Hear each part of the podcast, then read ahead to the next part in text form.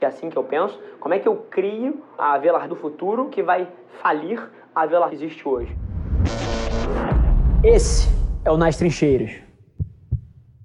Fala aí, gente. Essa semana foi bastante corrida, muito projeto de cliente, coisas que eventualmente a gente não pode filmar. E o meu dia foram basicamente 12, 15 reuniões, não sei exatamente. Mas é muito curioso porque eu tenho uma visão de um executivo de uma empresa que é muito simples. O meu papel aqui são dois inovar e garantir que a gente está sempre pensando um modelo de negócio que vai quebrar o nosso modelo atual. É basicamente assim que eu penso. Como é que eu crio a Avelar do futuro que vai falir a Avelar que existe hoje? Então, esse é muito do meu papel, um inovador. Até o Ricardinho teve aqui, o VP de marketing da Ambev, e bateu muito nessa tecla, né? O papel do CEO é o innovator, e eu concordo 100% com isso. E o segundo papel é atingir metas através dos outros. E é muito disso que eu queria falar aqui. Dentro do ecossistema dos empreendedores, e principalmente quem está começando, eu vejo uma sequência de erros nas empresas que começam a escalar. Porque assim, quando uma empresa é muito pequena, é muito lógico que você precisa meter a mão em tudo. Por muitas vezes você é a empresa, né? É uma eu presa. Mas à medida que essa empresa cresce, o executivo líder ele precisa aprender a abrir mão de executar as coisas. E assim, isso é literalmente o que impede alguém de crescer um negócio, é se ela é uma pessoa que delega responsabilidades e empodera os outros para fazer o que precisa ser feito. Isso se você quiser crescer o seu negócio. Porque você tem duas opções. Você pode ser para sempre uma boutique, onde você faz tudo com um back office seu e pessoas que te dão suporte, mas você é a empresa, isso tá ok. Você vai ter um negócio super boutique, vai ter poucos clientes. Provavelmente, se você for muito bom no que você faz, você cobra um, um ticket e não tem nada de errado com isso. Tem gente que, porra, que é super feliz, ganha um baita dinheiro fazendo modelo desse negócio. Mas se você quer escalar uma empresa para as centenas, para os milhares de funcionários, para as centenas de milhões de reais de faturamento, você precisa aprender a atingir metas através dos outros. E assim, eu entendo, tá? É difícil no começo, talvez, você assumir que o seu comercial ou que o seu diretor de planejamento vai fazer um projeto a 70% do que você sabe que você poderia entregar. Bacana, mas você precisa. Esse 70% ele já é suficiente para você escalar a sua empresa. E o 80% é melhor e o 90% é melhor. E à medida que você cresce, você passa a poder até contratar pessoas que fazem aquelas coisas melhor do que você.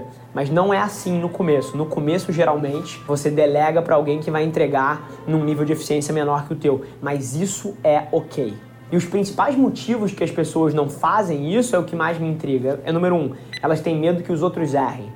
Mas se você não deixar as pessoas errarem, elas nunca vão ter os aprendizados que você teve para estar tá onde você está e para executar aquilo em alta performance. Então, primeira coisa, você precisa estar confortável com uma cultura onde é ok as pessoas errarem e sim você perder negócios e sim você tomar um NPS mais baixo no primeiro, no segundo mês, enquanto a pessoa está rampeando. Você precisa disso se você quer crescer uma empresa. Ponto. Agora, o segundo motivo é o que mais me intriga é porque 90% das vezes a pessoa para a qual você delega, se você já está numa empresa, por exemplo, no nosso estágio, onde você pode contratar gente muito boa, não é que a pessoa vai fazer a 70%, 80% do que você faz, ela vai fazer tão bem ou melhor. Mas é porque o seu ego, ego, da forma como você gostaria que fosse feito, a palavra que você gostaria de usar no e-mail, o slide que você gostaria que tivesse, todas essas concepções são a sua percepção subjetiva imprimida na execução da outra pessoa.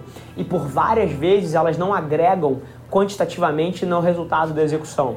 Elas são simplesmente a sua vaidade da forma que você gostaria que aquilo fosse feito. E isso é uma vulnerabilidade extrema para quem quer crescer um negócio. Então, assim, lição. Tive, pô, 11, 12, 13, 15 reuniões hoje, onde o meu papel aqui foi garantir que a empresa está num movimento correto para que eu bata as nossas metas através do meu time. Eu acredito profundamente que a melhor forma de você liderar uma companhia é você, número um, liderar por exemplo. Número dois, é você dar contexto para as pessoas, eu vou explicar um pouquinho com a minha visão disso. E a terceira é você ser radicalmente transparente. São os três pilares. Então, primeiro, liderança. É impossível você querer no core da empresa pedir para as pessoas fazerem coisas que você não faz é impossível. Se você não estiver puxando o carro, você pode ter certeza, quando eu digo você, é a liderança da empresa, não é um ser humano só. Mas é impossível que você queira que o 96% da sua empresa tenha um comportamento que os 4% que sentam na cadeira mais importante não tenham. Isso não vai acontecer. A cultura da sua empresa é um reflexo das atitudes dos seus líderes. Ponto. Agora, contexto, que é o contrário da liderança opressora, da liderança porra, por controle. Liderança por contexto. Você indica a direção onde você quer que vá, você pinta o que o sucesso se parece, você deixa isso muito claro para todo mundo, você dá os recursos para as pessoas chegarem lá e você deixa elas trabalharem. E você cobra o resultado. Em vez de você cobrar o processo, ah, eu acho que, cara, esse cabo aqui não devia passar pelo meio da mesa. Esse cabo aqui deveria passar, porra, aqui por baixo e dar um nó. Isso aqui é controle.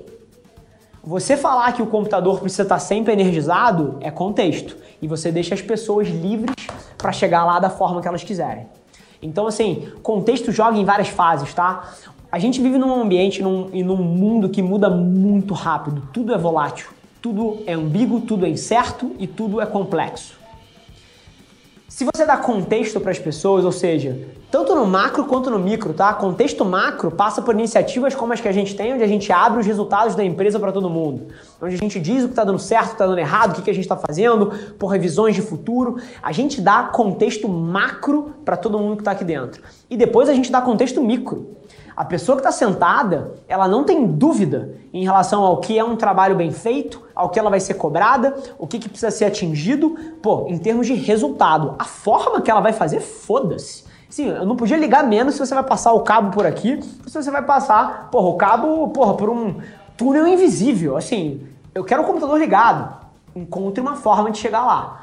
E na hora que você dá o contexto macro e o contexto micro, você tem a condição e você contrata gente boa, isso é um asterisco muito importante, se você tiver as pessoas erradas, isso aqui não funciona, e você contrata gente boa, você pode dar liberdade e autonomia para as pessoas, para elas trabalharem rumo ao objetivo. E todas as empresas que você admira e que são vencedoras na economia moderna operam dessa forma.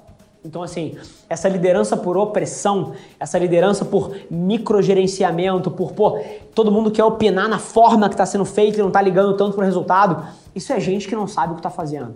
Então, assim, se você trabalha numa empresa dessa, sinceramente, óbvio que tenha noção de se você pode ou não abrir mão, mas procure ativamente alguma coisa melhor, procure uma liderança que esteja muito mais preocupada em te dar o contexto e te dar autonomia e depois te cobra resultado e cobra resultado mesmo.